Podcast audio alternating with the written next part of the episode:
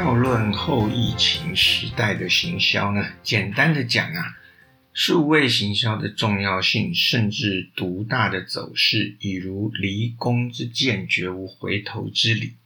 路上行人车马稀，网上流量不曾停。疫情啊，它迫使网络取代马路的口号，成了具体的生活形态。最近呢，就有一份消费趋势研究报告指出，在疫情这种人与人啊难以碰头聚会的期间，还是有六成五的人会送礼来表达各种时机对于亲朋好友的心意。不碰面而要送礼啊，其实是没有什么难度的。过去哈，无论你是要送花、送水果，乃至于其他的礼品哦，只要是相熟或是信任的店家哈，无论是亲自去店面一趟啊，或你打通电话传一纸传真哦，也可以完成这类的任务。但如今呢，那个调查报告显示哈，有四成的消费者就直接用网购来制赠礼品。在网络上选购，透过物流运送，在送礼这种仪式感最重的消费行为中，也逐步成为大众，那就更遑论所谓宅经济的一般消费了。这一开始啊是不得不，但久了呢，到后来就变成习惯哈。所以说后疫情时代，网络消费绝对不再仅是年轻人的专利。而是呢，全民都必须仰赖的生活习惯。因此呢，触动消费的行销手段呢，它的重心也就更加往数位通路去做转移。时代如此，环境这般，改变就是不可逆的狂潮巨浪。前三集我们谈了餐饮、网红与线上课程，作为这个小专题的结语呢。这集我想来谈谈相对不那么必须，但也只能在线上为之，甚至有可能成了行销管道的消费行为。同时，也聊一下在这个时代中呢，越来越被看重的行销工具，就是发票。想来啊，大家都听过一个笑话哈，就是说呢，今年暑假是第一次因为疫情没出国。那以前呢，都是因为没钱，所以没出国了哈。旅游对很多人而言呢，它不但是生活的必须呢，甚至是他生命的目标。有很多人呢，他之所以愿意委身为社畜哈，或者是对这个长官客户一天到晚低声下气啊，一年到头的拼死拼活的工作哈，就是为了攒钱出去玩。行万里路是不是真的胜过读万卷书，那是一回事儿。但呢，能有几天的海阔天空呢？即便是所费不至，即便是舟车劳顿啊，一切也都值得。去年出不了国，但可以国内旅游。所谓报复性出游啊，让死气沉沉多年的国旅啊，打了一剂强心针。可是呢，今年连国内旅游都难以成行了，那怎么办呢？旅游业啊，说是这个疫情海啸的海景第一排啊。这是不无道理的。专卖国外旅游行程的几家大型旅行社，去年就已经狂拼国内旅游了。原本期盼今年可以在全球逐步解封的状态下，以上纯之一喜翻转求生啊！孰料五月之后，连国内市场都成了梦幻泡影。当然了，要面对这种挑战的，不会只有大型旅行社。哪儿都不能去玩了。以往大家购买行程票券与订房的旅游服务型电商啊，他们也受到了强烈的冲击，生存呢就成了当务之急。那怎么办呢？于是 KKday、Klook、Airbnb 等旅游服务电商在疫情强压期间，就纷纷推出了云端旅游这样的服务。然而，这种服务的先行者啊。应该是全球各大的博物馆、美术馆。我们透过 Google Arts and Culture 这个 App，不必亲临啊，就可以在线上看到如纽约大都会艺术博物馆、伦敦大英博物馆、巴黎罗浮宫等全球一线文化艺术景点的丰硕观察。我们故宫呢，也推出了七二零度 VR 走进故宫的线上展览。让大家在疫情当中呢，可以透过网络科技深入浏览国之重宝与各项展览。线上展览对打卡族而言，未必有所吸引力。但呢，如果是想更了解文化艺术或个别展品作者的人呢，那就很有看头了。亲访这些世界顶级博物馆、美术馆，除却馆藏之外，建筑陈设周边环境与氛围呢，都是吸引人的重点。如果单纯只是想以数位标识来个本人某年某月的某一天到此一游。那就真是不到长城非好汉，各馆都给亲自看了。但万头钻动、人声汹涌的环境啊，往往也让身处展厅的我们啊，别说要亵玩，就算远观呐，也就是那么几秒钟而已啊，甚至挤都挤不进去呢。真要体悟历史文物或艺术作品的好啊，有些时候亲临实境，也真是只能走马看花。若真是对展品有浓厚的兴趣啊，且想要深刻接触的人，花了大钱跑了个大老远，结果呢，目标真的只能惊鸿一瞥，那怎么想都不是划算的事情。而因为疫情呢，这些博物馆针对展品利用科技进一步提供更好的线上展示机制，让文化艺术的爱好者得以深入的了解所欲探究的文物与艺术品。当然，这样的线上展览多是公益性质的，而类似的概念呢，在为旅游服务电商所运用时，就成了云端旅游的商机。但如果单纯是透过网络呈现地景那样的做法，基本上就称不上是旅游啦。因为这样的话，你开 Google Map 看街景不就可以了吗？搞不好你还可以看到什么意外的惊喜或惊吓呢，对不对？而某些跑步机啊，或是飞轮机上面啊，更是早有实境呈现，让你边跑边骑啊，就像在美国哪个国家公园的山路上啊。或者是欧洲哪条美丽的海岸线边啊，甚或是南美哪个茂盛的雨林当中啊，这样子一边挥汗一边饱览当地的美景啊，要算 CP 值，这样的玩法很高啊，那干嘛去搞什么云端旅游呢？所以说啊，旅游服务电商们自然知道它要加值，所谓的云端旅游才卖得动。其中呢，主要的一个模式就是名人带路。严格来说，哈，这种模式其实是我们前一集聊的线上教学的变形，亦或是说欢乐版。你譬如说 KKday 啊，他就找来了米其林星级的主厨啊，可以跟旅客一起做最到底的西班牙海鲜炖饭。Airbnb 呢，则是请了这些奥运夺牌的选手亲自领军。让旅客们呢线上体验高强度间歇训练、奥运雪车选手的一天、云端单车等课程活动。当然啦，你要想跟意大利妈妈学做道地的意大利面，又或是要师从法国甜点大师学做闪电泡芙啊，也都可以透过云端旅游来实践，不必跑到国外去了。第二种线上旅游的形态呢，就。比较像实体旅行啊，透过在地达人的深入导览呢，这些旅游服务电商与之结合，带旅客透过网络走街串巷，在巴黎啊、布达佩斯啊、莫斯科等城市呢，体验前所未有的线上行程。当中呢，必然包含了达人独一无二的视角与丰富的相关知识。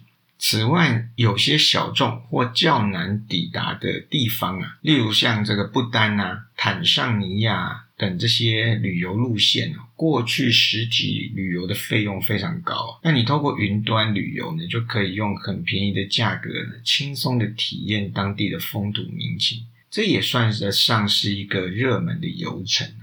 那第三种形态呢，就是帮旅客完成疫情当中哦没法或者很难实践的事情了哦。比如说呢，你这段时间呢想要去曼谷拜个四面佛来许个愿啊，或者是要到香港去拜一下黄大仙哦，还拍谁来回你先关二十八天哦，这个很少人受得了有这种时间去耗嘛，对不对？所以像 Klook 他们就看准这个需求。它推出呢线上专人代拜代许愿，还可以代还愿的服务。那这跟过去呢，你单纯在线上的这种公庙服务，点个光明灯求个平安符，那是不太一样的哦。它这个是有专门连线导览，并且跟你及时对话通话的哦。这种服务啊，想来对这个玄学方面有需求者哦，只要不怕内心所求被外人知晓，或它这个内容啊不至于太过惊悚骇人的话，哇，那真的是很贴心且放心的旅游项目啊。那么最后一种呢，就是带货了哈。KKday 在云端旅游方面呢，初始其实是让日本旅客透过线上机制造访九份、平溪、安平等日本人热衷的台湾景点，除却旅游行程的导览跟活动啊，譬如说放天灯之外哦，当地著名热门的这个伴手哦，也是游程的核心商品哦。你参加这个行程的人哦，KKday 会先。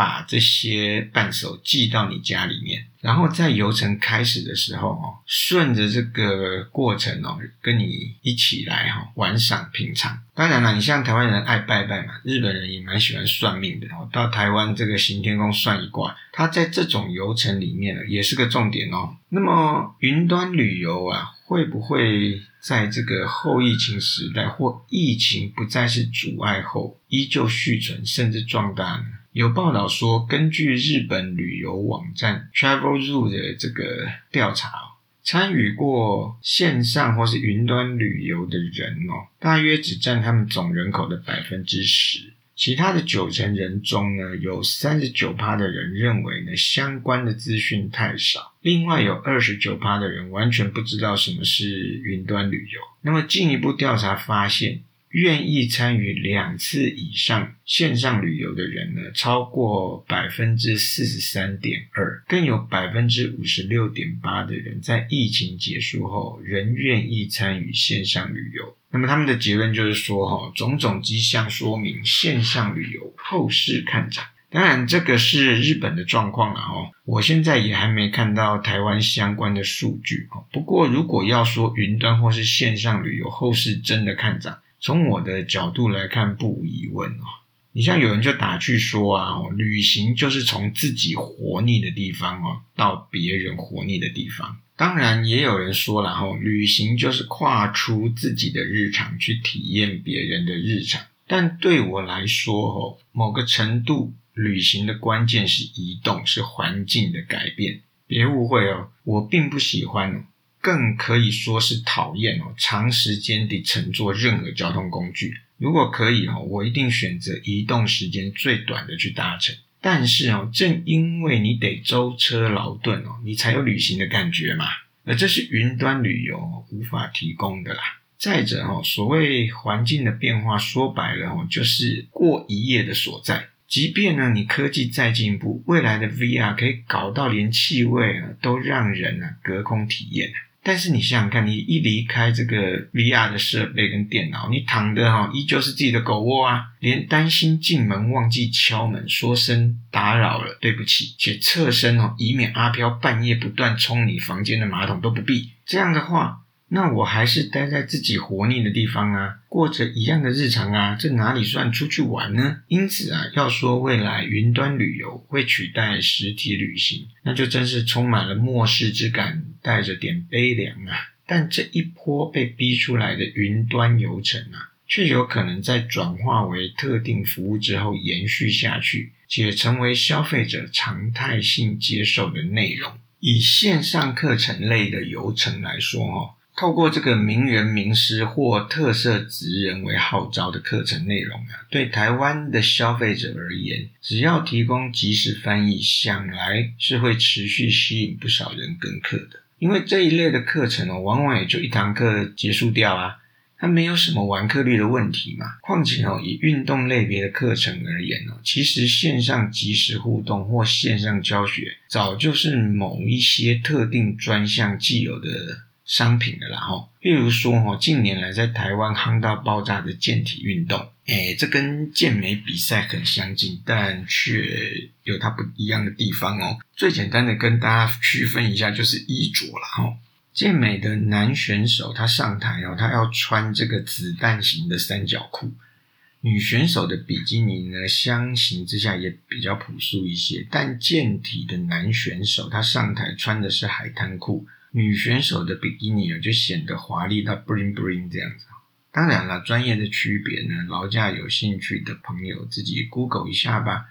那我们再说回健体哦，健体初始在台湾举办竞赛。参赛者都是小猫两三只，但到今年疫情爆发之前哦，有一场健体比赛，它的报名人数哦，却可以哦报到超乎主办单位的预期哦。事实上，在它之前哦，人数就是不断的在增加哦。那台湾呢，有心追求成绩的选手，早就有透过国外大师级选手线上课程来学习的习惯哦。尤其是所谓的 posing，也就是上台姿势呈现的部分，无论是录影上传或直接的线上指导，透过数位影像都可以让本地优秀的选手获益于国际上的殿堂级师资。也就是说呢，未来这方面，如果旅游服务电商愿意投入，且更进一步解决掉语言问题哦。这边插个话哦，现在这些个别的选手自己去找国外的老师哦，他最基本的就是至少你的英文要能够跟人家沟通啊。那如果解决掉语言问题之后，有这些即时翻译之类的服务哦，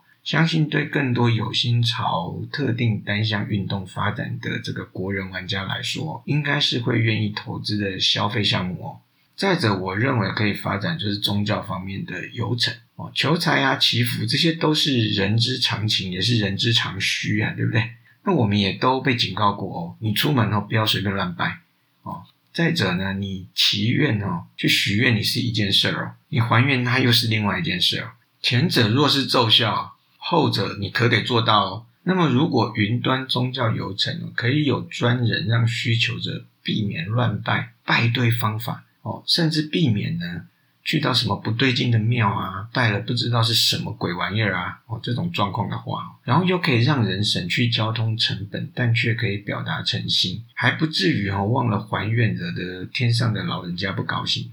那想来 CP 值是够的啊，愿意参加的人应该不少哦。最后哦，云端旅游在后疫情时代可以持续发展的，我认为就是带货这一块了。前面我们说到哦，KKday 一开始就是以日本游客喜欢的台湾伴手礼结合云端游程，让线上的旅程呢更增添了贴近现地的体验。他们甚至也结合过台湾糕饼大品牌郭元义，在其东京的日本桥店哦，为日本旅客进行过凤梨酥的制作体验。那么其后呢，这家旅游服务电商呢，更是以选物的概念。结合国内外多个特色商家或是品牌，推出许多种的好物商品。那别人呢，我就不说了。这一招啊，可是让我家太座大人非常开心呐，花了一整晚呢，就在他们线上逛个不停。至于刷了多少，这我就没有勇气多问了。然后，这是疫情之下哦，旅游服务电商的急速转型。然而，对消费者而言哦，由于对品牌的信任度够，非常容易哦转向成为其代入货品的采购者。疫情之前呢，只销售游程订房票券的平台。在疫情之后，成为特色商品销售的通路。如果能够掌握好特殊性，应该是很有可为的一个方向。至于单纯导览的云端行程，在日后疫情不再成为旅行卡关的原因之后呢，理论上啊，将不再会有多大的发挥空间了哈。毕竟呢，如果这些旅游服务电商它可以销售搭配深度导览能力之在地旅游职人的实际游程的话，那么想来呢，旅人应该想要真正出去玩一趟，而不仅仅是漫步在云端吧？想活下去呢，无论对个人或组织而言，就是改变的最大动力。商业模式呢，本来就会因为概念与科技的创新哦，形成改变的契机，迫使参与者改变自己去适应市场。而像疫情这种巨轮级的碾压，则是市场中的参与者被迫想方设法利用科技去转变概念来力求生存。时代不断演进疫情这种大戏百年一遇，但技术性的变革呢？于今日则是家常便饭。我们来兑发票呢，可以说是台湾人的小确幸。大奖就不要多说了，然后你中个两百块呢，也就会感觉到幸运之神没有忘记自己。然而呢，收发票与兑奖呢，对像我这种怕麻烦的人来说，其实不是件什么愉快的事情。一张张小指头啊，不是在洗衣后啊成了口袋中的废渣，就是在皮包里啊多过钞票的嘲讽，再不就是散落在办公桌啊、书桌啊、餐桌啊各个平面的碍眼。所以有很长一段时间呢，我只要拿到发票，就会到处找路边或店家里捐发票的亚克力箱子，直接把它捐掉。不是大奖与我如浮云啊。而是呢，连两百块的几率都跟咱们不怎么有缘，那不如不要因为一张张小纸片搞得自己心烦意乱。当然啦，财政部早就有个归户条码，一扫发票就往生到云端去了，中奖还会通知你哦。这恐怕是中华民国公部门少数走在时代尖端的举措了。但每次买个东西后啊，就得在手机上划来划去搞出这个条码。说穿了，我也没什么动力。然而，小小一张发票对我们这样的懒人来说是种累赘，但一张张堆叠起来，诶，不是说可以堆出几座一零一啦，而啊，就是可以描绘出整个市场的动态哦。举例来说，好。如果你是某款罐装饮料的产品经理人，想必会想掌握你产品是哪个年龄层的消费者买的最多，在哪个通路卖的最好，哪个通路又跑不动，甚至什么天气、每天的什么时刻是最多人买的吧？这样的资料呢，往往掌握在通路手中。这也就是呢，何以那些大型的食品公司都是超商、超市或量饭店的大股东，可对其他无法插足这种大资本游戏的生产者而言，要取得数据资料的成本与难度就不低了。不要小看这些数据对市场带来的影响。气温多少度？这雨下还是不下？通路都可以透过销售数据的累积与分析，调整进货来将利润最大化。对生产端来说，这些数据更是产品生死的关键。越精准的数据，越能够掌握市场的动态，而投其所好，避其所恶。现在要拿到这种数据，除却通路之外，发票成了新的兵家必争之地。除了财政部提供的发票归户之外啊，越来越多的 App 开发者投入发票兑奖服务的提供上，而且呢，提供更多的价值诱因。例如呢，透过发票 QR code 扫入 App 后呢。就能累积开发者提供的游戏代币去兑换商品、参与活动或抽奖，利用这样的方式吸引消费者下载这类 App。对开发者来说，其获利的关键就是以此累积数据，然后跟生产者或通路商合作。而这类的 App 越来越盛行，且受到数位行销商的青睐，事实上也跟网络环境的改变有关。这么说吧，你利用上班时间呐，上网偷偷逛了一下网店，无论看的是家用品、时尚精品、热门美食、文具、书籍，甚或是情趣用品，结果呢，之后利用 Google 搜寻某项资料，点入页面后呢，就发现啊，页面的广告栏位出现了一堆你刚刚才浏览过的商品，它的广告。这时候呢，你老板就站在你后面，他未必很火大，但绝对知道你上一秒逛了哪些东西。嗯，希望不是什么让你太尴尬的商品啊。会这样啊，就是所谓的第三方 cookie 的作用。广告商在 Google 下广告，可以取得个别使用者在浏览器中的行迹，用以对症下广告，让你刷到自己都想剁手。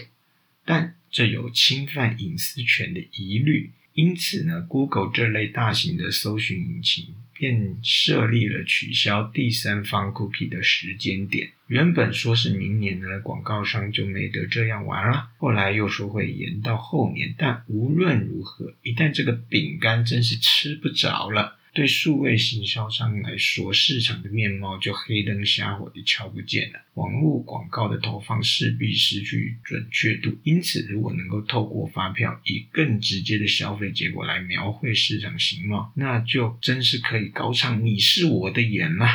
这也是目前诸多发票兑奖 App 在极为艰辛的状态下，依旧力拼这块重要大饼的原因了。想来在疫情与饼干同步削减的明后年，我们都会看到这类 App 更大的动作，然后纷纷成为提供数据的一员吧。数位行销取代电视、报纸、杂志、广告传单这类传统的行销媒介，而今哪个户外广告还没有 QR code 呢？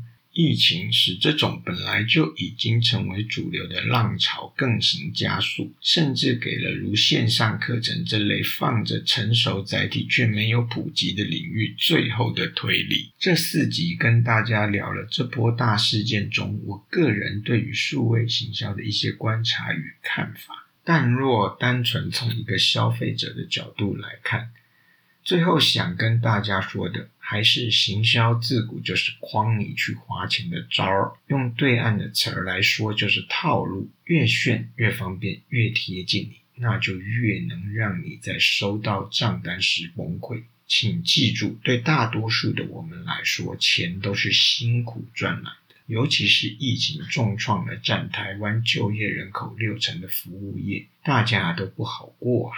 所以。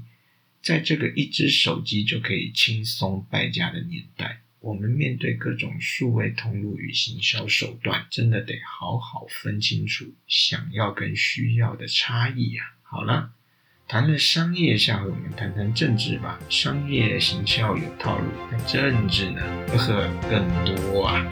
咱们下集再见喽。